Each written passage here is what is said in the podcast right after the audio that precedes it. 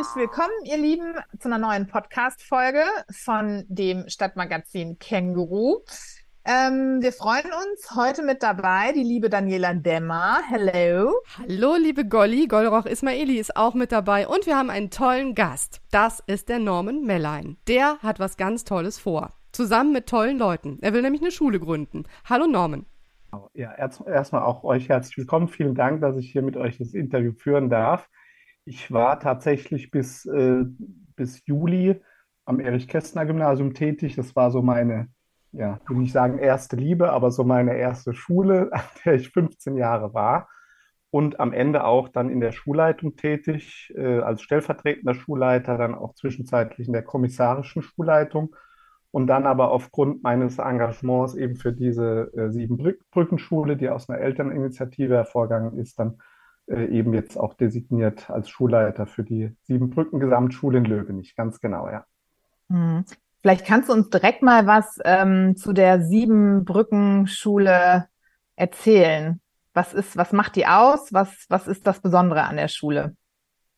Ja, da kann ich nicht viel dazu sagen. Ich erzähle einfach mal so die persönliche Geschichte. Also ich kam mit drei anderen Elternpaaren, also wir selber sind auch Eltern von damals, als es losging, drei Kindern, mittlerweile vier Kindern, drei in der Schule.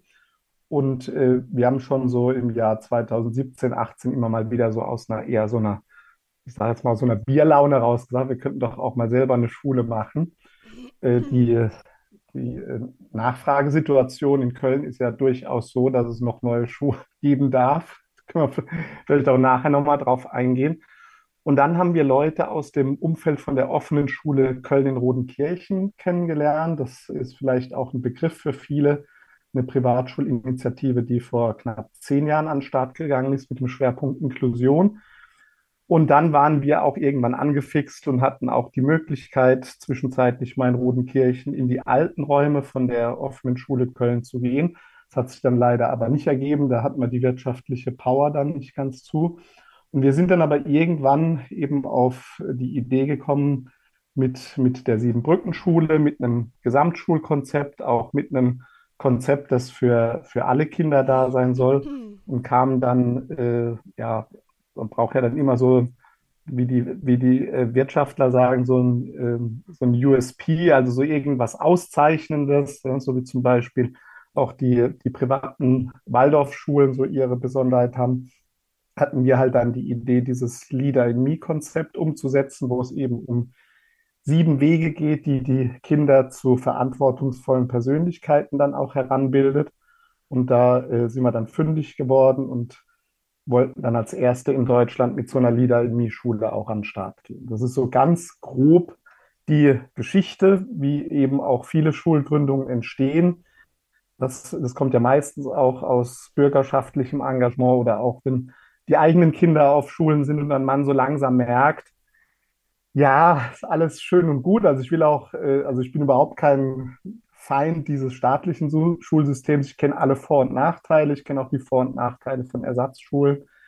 Ähm, aber es ist halt auch spannend, einfach mal selber was zu machen. Und Köln steht so in der Tradition, wenn irgendwas zu tun ist, dann packen wir alle gemeinsam an und ziehen an einem Strang. Zumindest sollte man das meinen oder so, sollte so bleiben.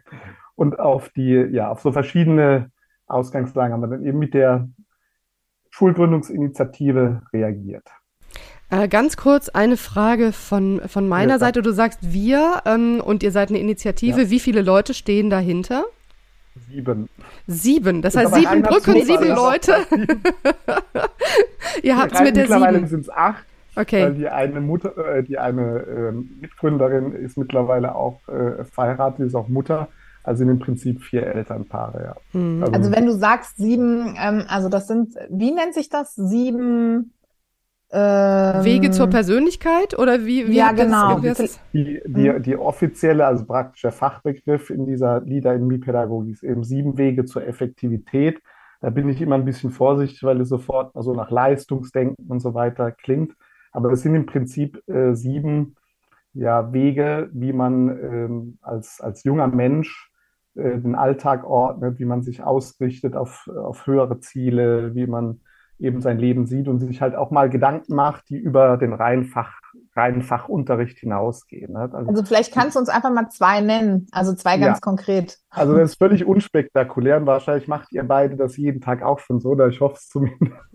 Ich hoffe also es jetzt auch gerade ein bisschen. genau. Also ein Weg heißt zum Beispiel, man soll jeden Tag oder auch längere Zeitabschnitte damit ähm, ja, also sie so ordnen, dass man eben das Wichtigste zuerst tut. Ne? Also im, kommt ja aus dem englischsprachigen Raum und da heißt eben put first things first, also dass man sich eben überlegt, was ist heute wichtig, was muss ich als allererstes machen. Und das ist im Prinzip in die Pädagogik übersetzt nichts anderes als, was weiß ich, so was man auch aus dem Schulalltag kennt, so eine Wochenplanpädagogik, dass man sagt, okay, heute muss ich das machen oder also ganz banal, ich muss erstmal in Englisch meine Vokabeln beherrschen, dass ich später einen Text machen kann. Also das ist so dieses Prioritäten setzen. Das ist etwas, das wir in der, in der Schule dann eben ganz nach vorne stellen wollen auch. Und das andere ist zum Beispiel äh, das Prinzip, dass man Win-Win denken soll. Also dass man nicht dieses, in dieses Muster verfallen soll, um zu gewinnen, muss der andere verlieren. Ja, also da braucht man ja nicht nur in die Schulen zu gucken, das ist auch im, äh, im Alltag oft so, in der Wirtschaft ist es leider oft so, in der Politik ist es noch leiderer, noch öfter so. Ne? Der andere muss verlieren, ich muss gewinnen und da wollen wir dann eben in unserer pädagogischen Arbeit dazu anleiten, dass die, dass die Schülerinnen und Schüler eben verstehen, dass, äh, dass es besser ist, wenn beide gewinnen, als dass wenn einer verliert und der andere gewinnt. Das sind so zwei Prinzipien und ähm, die setzen wir dann eben konkret in den einzelnen Unterrichtseinheiten um. Das klingt mhm. super. Also ich das finde, klingt super. Ne, genau. Mhm. Also Persönlichkeitsentwicklung ist ja sowieso und die sogenannten Soft Skills äh, werden genau. ja auch immer wichtiger. Ähm, ja, in eigentlich jedem gelingenden Leben, sag ich mal. ähm, und Unternehmen äh, achten ja auch tatsächlich immer häufiger auf genau solche ähm, Eigenschaften von, von Bewerberinnen, Bewerbern. Also von daher glaube ich, äh, ist das ein super guter Ansatz. Kommt mir allerdings auch, was ähm, so was du jetzt erzählst, ähm, ein bisschen bekannt vor aus der Waldorfpädagogik, ne? also Persönlichkeitsstärkung natürlich mit anderen Mitteln, äh, auf anderen Wegen. Ähm, Golli und ich, wir haben beide Kinder auf der Waldorfschule, ich gehabt, äh, Golli noch aktuell. Und ähm, da spricht natürlich auch so ein bisschen, also da sieht man auch, die, die Sehnsucht nach Alternativen zum bestehenden Schulsystem ist äh, vielfältig da. Und das wollt ihr natürlich, also ich meine, du bist vom Fach ähm, als, äh, als Lehrkraft.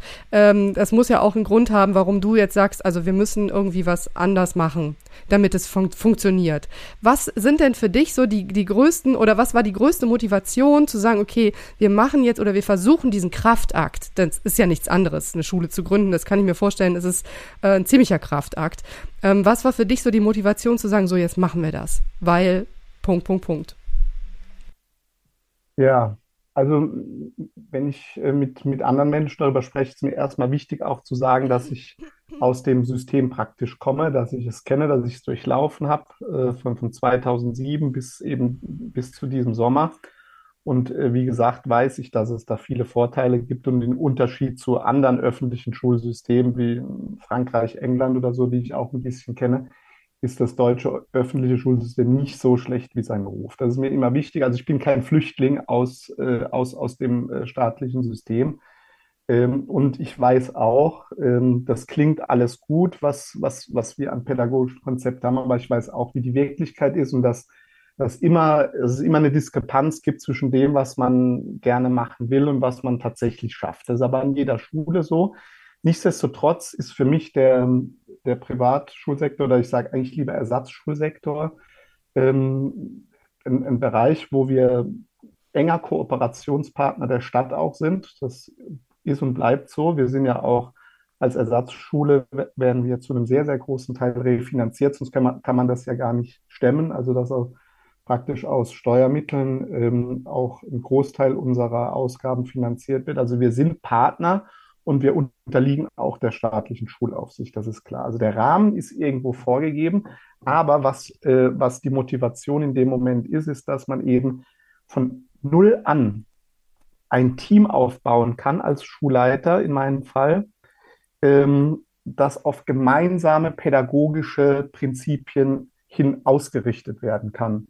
Also wir sind, was, was die Anlage angeht, eine ganz normale Gesamtschule. Also wir haben auch kein besonderes Profil, wie jetzt bei, die von dir angesprochenen Waldorfschulen, die ein bestimmtes äh, Konzept erfahren. Natürlich, wir haben die, diese Liedernie-Pädagogik, klar, aber die Inhalte und die Fächer, das merkt man nicht, dass man äh, an einer nichtstaatlichen Schule ist. Die Motivation war, zu sagen, wir bauen ein kleines Team auf mit Leuten, die gemeinsam in eine Richtung agieren. Das ist etwas, was in einem, in einem bestehenden System, das habe ich über, über Jahre erlebt, auch jetzt gerade in der Schulleitung, unglaublich schwierig ist. Das ist aber nicht nur an Schulen so, das ist wahrscheinlich in jedem Unternehmen so. Wenn man mit einer neuen Idee kommt, ist es fast unmöglich, diesen riesen Tanker, sage ich mal, irgendwie zu bewegen, in eine Richtung zu lenken. Das ist manchmal auch eine sehr gesunde Pluralität, will ich gar nicht in Abrede stellen, ne? aber ähm, es ist halt doch für das Lernen, also für das alltägliche Lernen, ein Riesenvorteil, wenn äh, man ein Team zusammen hat, das sich zumindest auf die grundlegenden äh, Dinge gemeinsam verständigt. Und das ist etwas, ähm, das in mir einen wahnsinnigen, ähm, ja, ein Feuer geweckt hat, zu sagen, da können wir doch wirklich für die Kinder und auch für die Eltern eine Schulumgebung schaffen, die sich wirklich deutlich unterscheidet, die auch, äh, sagen wir mal, allein von der schieren Größe der, der Klassen, also wir können uns das erlauben, also deutlich unter 30 Kindern pro Klasse zu bleiben. Und diese Voraussetzung, eben dieses einheitliche pädagogische Arbeiten und auch die gemeinsame Vision, also zu uns kommt ja jeder absolut freiwillig im staatlichen System wird man zugeteilt. Da bleibt einem nichts übrig manchmal. Also ich kann mich gut erinnern, als ich Referendar war, dann 2007, mhm. war klar, das ist deine Schule, geh da hin. Ja. Und bei uns ist es eine bewusste Entscheidung von, von allen, die da in Zukunft mitarbeiten, aber auch von allen, die in Zukunft an unserer Schule lernen. Und das sind andere Voraussetzungen und das wird eben äh, unsere Schule besonders machen. Wir machen vielleicht die Dinge nicht alle besser, aber es ist doch ein wirklich alternativer, anderer Zugang mhm. zum Lernen. Ja. Und äh, wie aufwendig ist es jetzt einfach mal eine neue Schule zu gründen? Also heute nach dem Interviewtermin bin ich zum x Mal bei der Bezirksregierung Köln, darf dort unsere Fortschritte vorstellen. Es ist äh, ein, ähm, ein großer Aufwand, aber es ist kein, kein, kein unmöglicher Aufwand. Vielleicht ist an der Stelle mal wichtig zu betonen, dass, dass es äh, im, im, im, Grundgesetz äh, Deutschlands einen, einen Artikel gibt, der steht relativ weit vorne, dass im Prinzip jeder auch eine Schule gründen darf, wenn er bestimmte Voraussetzungen erfüllt. Also wir nehmen eigentlich im Prinzip nur unsere, ja, unsere Verantwortung als, als Bürgerinnen und Bürger hier wahr. Wir nehmen unsere Rechte wahr und äh, gründen diese Schule. Aber der, der ganze Weg dahin, der wird natürlich begleitet von Behörden, ist ja auch klar. Immerhin sollen uns mal hunderte Kinder anvertraut werden. Ähm, und der Kraftakt ist, ist groß. Man braucht äh, viele professionelle Kräfte. Und sagen wir mal, die ganze konzeptionelle Arbeit, die wir machen im pädagogischen Bereich, ist eigentlich gar nicht das Problem, sondern der, der, der, der große Knackpunkt ist äh, das Schulgebäude und sind äh, jetzt im Vorfeld natürlich, solange wir noch nicht genehmigt sind, auch die Suche nach geeignetem Personal. Bei uns natürlich auch schwierig und äh, sagen wir mal auch die ganze Vorfinanzierung und auch Leute zu finden, die ins Risiko gehen. Denn ähm, also äh, für mich konkret zum Beispiel hieß die Entscheidung für die Siebenbrückenschule auch die, die Beurlaubung aus dem normalen, aus dem normalen Schuldienst. Und ähm, ja, es hat ja zum Schuljahr 23, 24, wie wir uns eigentlich vorgenommen hatten, auch nicht geklappt. Ne? Also es hat einfach von der Zeit nicht ganz hingehauen. Ja. Wahnsinn. Also ich meine, äh, diese Problematik, die du gerade umreißt, ähm, Gebäude, Personal, ja. das ist ja auch das, was äh, das, äh, ich sag mal, das öffentliche Schulsystem, das bestehende Schulsystem äh, umtreibt, ja, in, in vielerlei ja. Hinsicht. Ähm, wie habt ihr das gelöst? Also, oder wie löst ihr das, besser gesagt? Wie sieht's aus? Wo, wo sind eure Schülerinnen und Schüler künftig untergebracht? Also wir haben, äh, falls alle Stricke reißen und unser Gebäude in der Ottostraße zur Genehmigung, zum Genehmigungszeitpunkt noch nicht fertig ist, Unterschlupf gefunden bei einer lieben Kollegin von mir an einer öffentlichen Schule am Gymnasium Neue Sandkaul in Widersdorf. Ganz herzliche Grüße dahin an die Frau Kopp-Weiershausen, die ihre Türen aufgemacht hat für uns. Äh, aber die Ottostraße, da wird äh, schon seit einer Weile gebaut. Wie haben wir das gelöst? Wir haben im Prinzip, wie, wie man das so schön heute sagt, outgesourced. Also die ganze Immobiliensache haben wir dann äh, auf Nachfrage und äh, wir haben uns ja eng beraten lassen, auch vom, vom, äh, von der offenen Schule Köln, die ja gerade auch ein neues Gebäude gebaut haben und eröffnet. Das ist jetzt gerade, äh, das ist das zweite Schuljahr. Und die haben uns damals eben äh, Immobilienleute empfohlen. Das ist ein Immobilienentwickler aus Düsseldorf, der eben dann die ganze Sache mit einem renommierten Architekten macht, mit einem Architekturbüro hier aus Köln-Mühlheim. Der Architekt selber, der hat schon ganz viele Schulen in Köln, auch öffentliche Schulbauten realisiert. Wir haben im Prinzip damit erstmal gar nichts zu tun. Das ist äh, in wirtschaftlicher Verantwortung von, von, äh, von diesem Büro. Und an der OSK hat man eben gesehen, dass es äh, funktionieren kann ähm, dass das auch, auch wirtschaftlich darstellbar ist und sinnvoll sein kann, zumal ja heute auch sehr viel Wert darauf gelegt wird, wenn, wenn, äh, wenn investiert werden soll in irgendwelche Immobilien, dass es auch diesen äh, nachhaltigen sozialen Kriterien entspricht. Deshalb sind zum Beispiel auch Schulgebäude oder Pflegeheime, Krankenhäuser auch ähm, ja, Dinge ähm, oder, oder, oder Wertanlagen, die eben ähm, nachhaltige Investoren auch anlocken. Ne? Und das ist für uns aber ein Riesenglück, weil wir uns eben mit diesen Riesenbatzen gar nicht beschäftigen müssen. Das könnten wir als privater Verein überhaupt nicht stemmen. Ne? Womit ihr euch aber beschäftigen müsst, ist ja mit fehlenden Bewilligungen, also nicht nur ihr, ja. ne? aber das ist ja wirklich auch das lese ich immer wieder, ne, dann fehlt da die Bewilligung, dann fehlt da Bewilligung, aber es fehlen halt auch, ich glaube, in Köln 700 äh, Schulplätze, über 700 Schulplätze. Eltern sind verzweifelt, äh, Schülerinnen sind traurig, weil sie nicht an die Schule können. Ich meine Stichwort äh, Schulplatzlotterie. Wir haben es sogar mit der Stadt Köln in die Tagesschau geschafft mit dem Thema. Und dann frage ich mich, ähm, an welcher Stelle hapert's da? Also warum, warum ist die Stadt, Bezirksregierung, whatever, so langsam? Warum geht das nicht hm. schneller?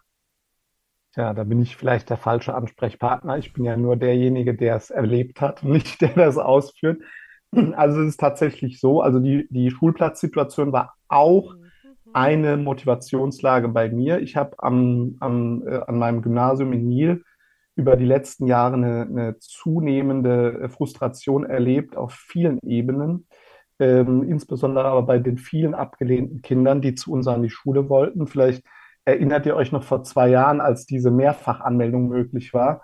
Da hatten wir eine dreifache Überbelegung, was die, was die Anmeldezahlen angeht, Boah, wo sich dann teilweise wirklich Dramen abgespielt haben, wo, ähm, wo Kinder dann plötzlich abgelehnt werden mussten, die teilweise in zweiter, dritter Generation schon bei uns auf der Schule waren, mal irgendwann.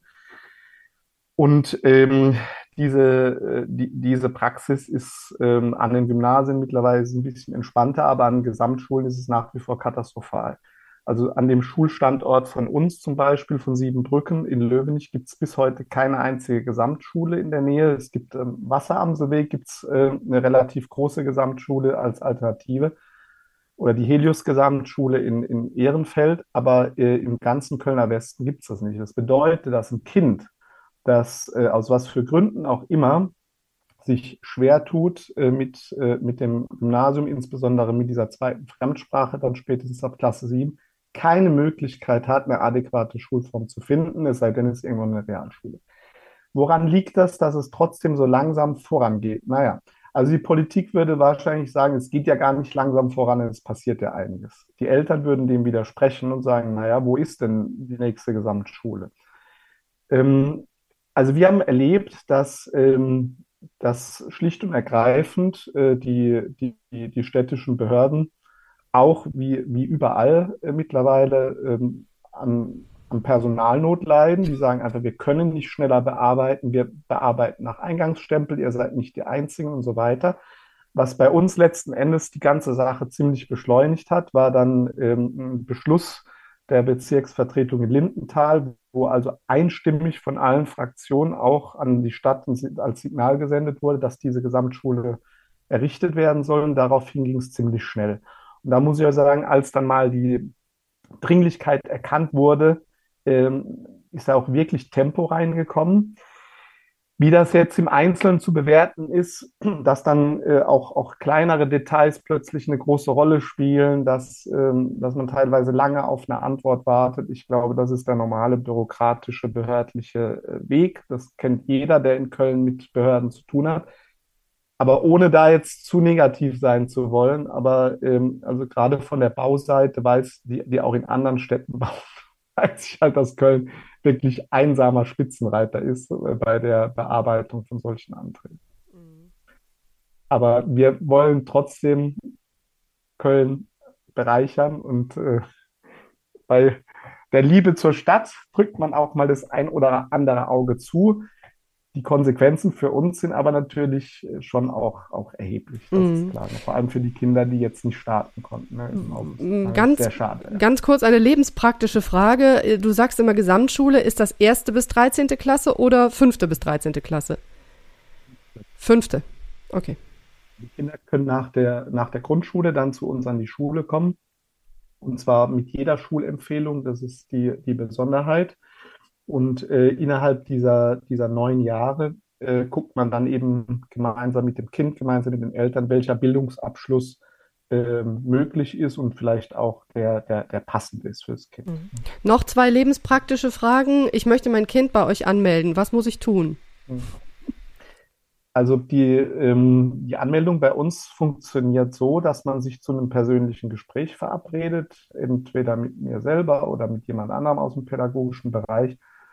Ähm, wir schauen uns auch keine Zeugnisse an, sondern wir sprechen wirklich mit dem Kind, gucken uns genau an, wie, wie äh, wollen die Eltern hier wirklich das Kind aus, aus Überzeugung auch für unser Konzept. Möchte das äh, Mädchen, möchte der Junge tatsächlich kommen oder was sind jetzt die Hintergründe? Und das entscheiden wir dann tatsächlich nach, äh, dem, nach dem persönlichen Gespräch, ja.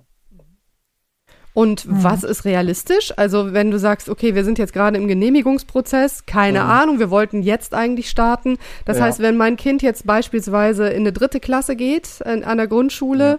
dann wäre das ein guter Zeitpunkt, mit euch zu reden? Es reicht vielleicht im vierten Schuljahr dann auch noch. Wir haben ja auch viele Termine schon belegt. Also es geht jetzt schon los. Ne? Also vor allem auch viele Kinder mit sonderpädagogischem Förderbedarf wollen zu uns, äh, weil wir auch eine kleine Einheit sind. Also wir haben also fast alle Kinder, die zu uns kommen, haben ein kleines Paket auf dem Rücken. Ja, also die sind ganz, ganz viele, die aus, aus einer schwierigen Schulsituation auch kommen und die gezielt auch nach kleineren Systemen suchen. Ne? Oder Ihr seid einzügig, ne? Das heißt, euch wird nur dieses Jahr, nur dieses ah. Jahr. Also ab kommendem Schuljahr wird es zweizügig sein. Also das heißt, äh, wir nehmen in die 50 Kinder auf, aber dieses und nächstes Jahr auch äh, jeweils in die sieben. Also das ist so eine Art Aufbaugesamtschule für alle Kinder, die nach der Erprobungsstufe am Gymnasium oder an der Realschule sagen, ich will die Schulform nochmal wechseln. Dann nehmen wir auch äh, einmalig jetzt in die Klasse sieben auf. Also aber der äh, Bedarf wäre doch eigentlich da. Wieso startet ihr nicht direkt mit allen durch? Warum macht man das nicht? Zum einen äh, habe ich schlicht und ergreifend die Leute noch nicht. Also wenn ich, wenn ich noch keine Genehmigung habe und kann jemandem noch keinen Vertrag mit Datum anbieten, da unterschreibt natürlich keiner, weil die Miete muss auch im Oktober weiter bezahlt werden und wenn nichts reinkommt, geht das nicht.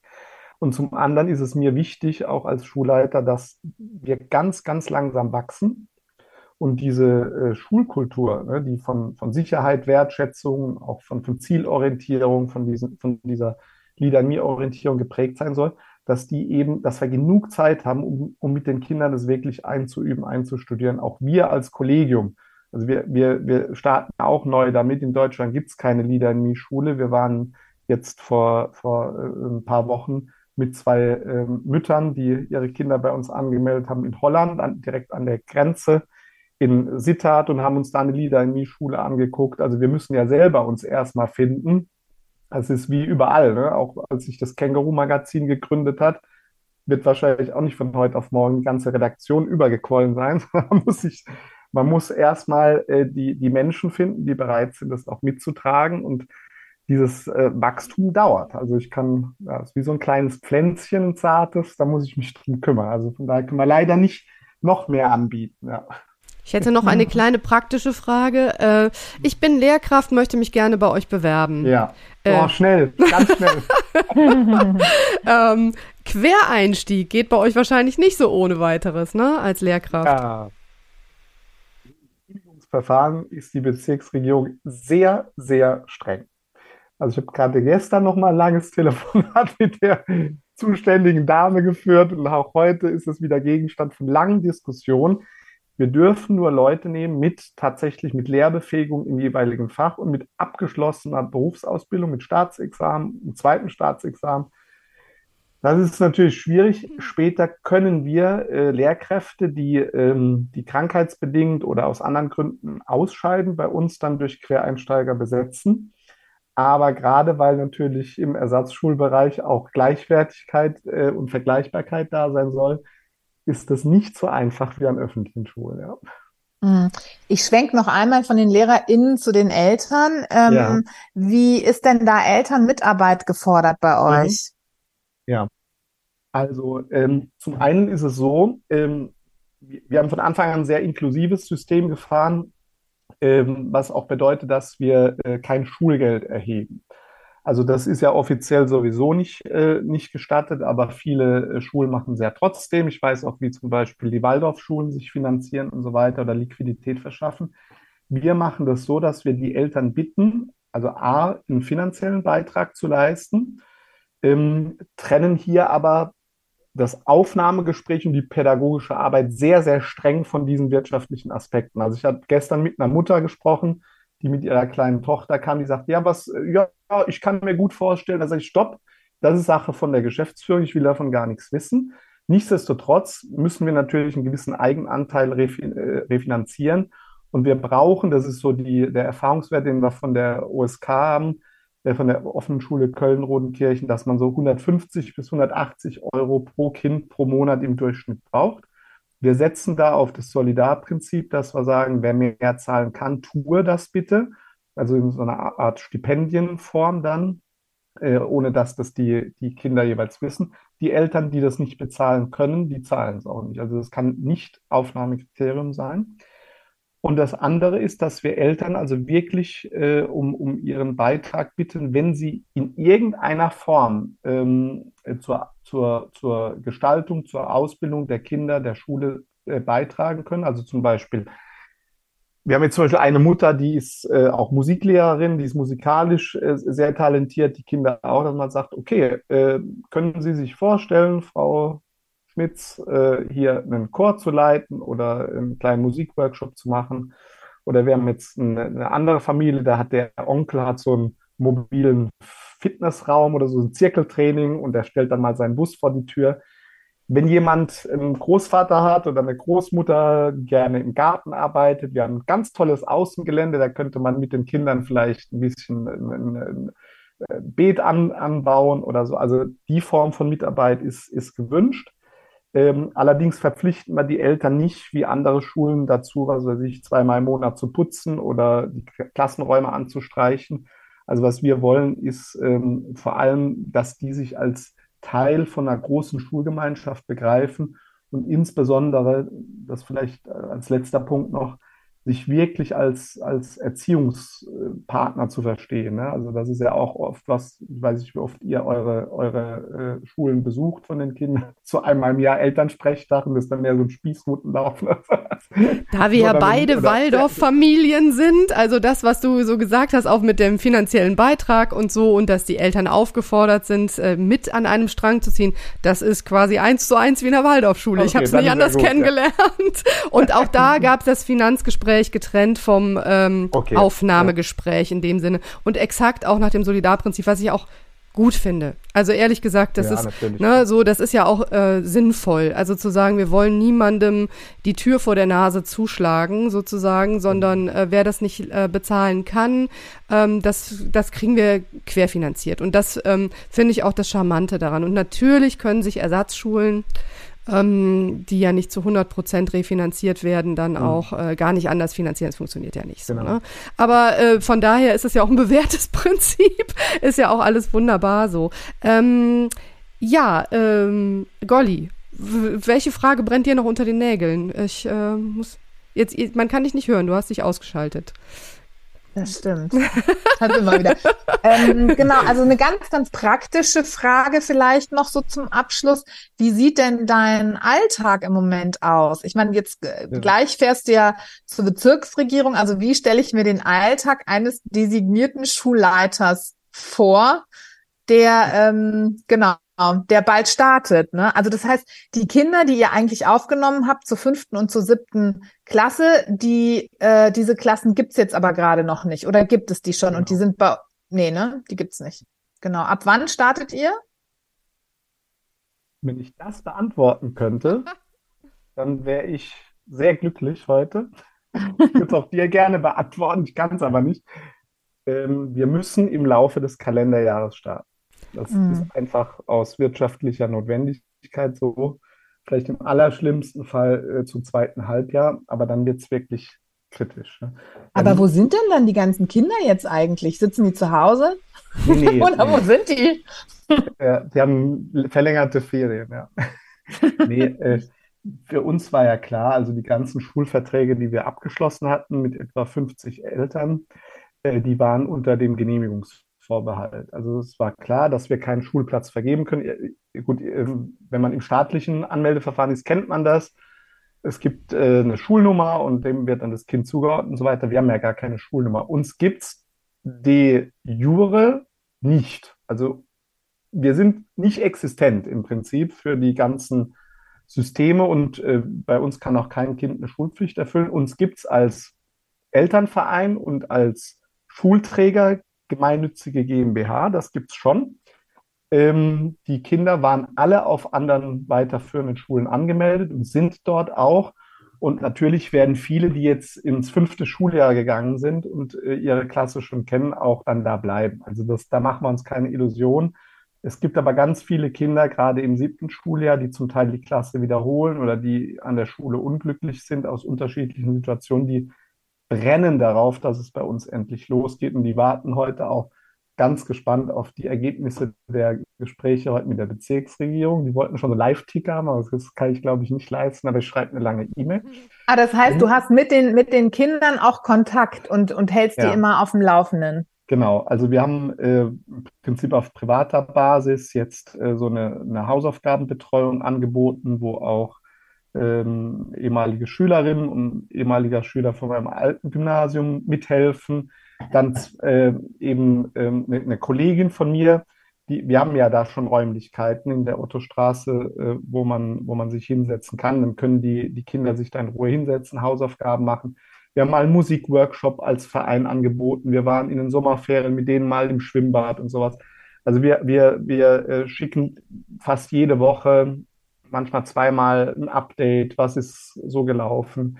Wir treffen uns im Team, machen Fortbildungen zum Leader in Me-Konzept. Da gibt es eine, eine Trainerin, die auch an anderen Schulen mittlerweile schon tätig ist, also die, die dieses Leader in Me-Konzept woanders noch implementiert. Die Trainerin kommt zu uns, macht Fortbildungen mit uns. Aber ähm, also das passiert vor allem im Nachmittagsbereich. Also bei mir ist das Lehrerleben gerade so ein bisschen umgedreht. Ne? Also sonst ist es immer vormittags, habe ich recht und nachmittags frei. Jetzt ist es genau umgekehrt. Ich habe vor allem vormittags frei, was natürlich hier die familiäre Situation sehr entspannt. Kann ich meine eigenen Kinder erstmal zur Schule bringen. Und so. Ja, und äh, also offiziell bin ich jetzt auch in Elternzeit sogar noch, zwei Monate. Und ähm, kann dann aber eben äh, die, die beiden Dinge auch gut, gut miteinander vereinbaren. Viel Arbeit ist jetzt natürlich Lehrplanarbeit, curriculare Arbeit und äh, eben diese ganzen Genehmigungssachen, Abstimmung mit der Bauseite und ähm, auch schon ein bisschen Spenden sammeln und sowas. Also mir wird es nicht langweilig, aber es ist natürlich eine, ja, wie soll ich das sagen? Also wie so, wenn man an der KVB-Bushaltestelle äh, sitzt und wartet auf den Bus und es regnet und er kommt nicht. Und er kommt nicht. Hm. Also ich ja. kann nur wirklich von ganzem Herzen sagen, ich drücke euch dermaßen fest die Daumen, dass das äh, bald Danke. funktioniert, weil ich glaube, irgendwann Danke. verliert man sonst auch den, den Atem. Ne? So ist es so wie wir, ach, wann sind wir endlich da? ne? ja. Und ähm, ja. das ist dann gerade natürlich auch für die Kinder. Also für, für Kinder ist ein Jahr einfach eine wahnsinnig lange Zeit. Für uns ist ein Jahr so, ne, schnell vorbei. Genau.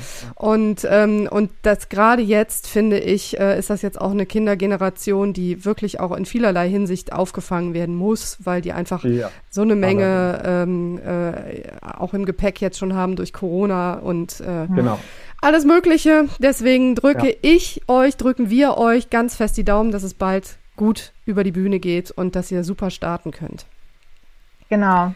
Ja. Für tausend- herzliche Einladung zur Eröffnung. Ja, Ja, auf wir jeden sind Fall. auf jeden Fall dabei. Wir Äh, freuen uns schon sehr. total. Sind, also ich bin Super. wirklich sehr gespannt. Ja, ich auch. Ja. Und äh, tausend Dank für deine Zeit, die ja knapp ist. Vielen Ne? Und äh, für dieses super spannende Gespräch. Also ich finde, es ist wirklich sehr mutig, was ihr da macht und äh, unterstützenswert. Also danke. Herzlichen Dank.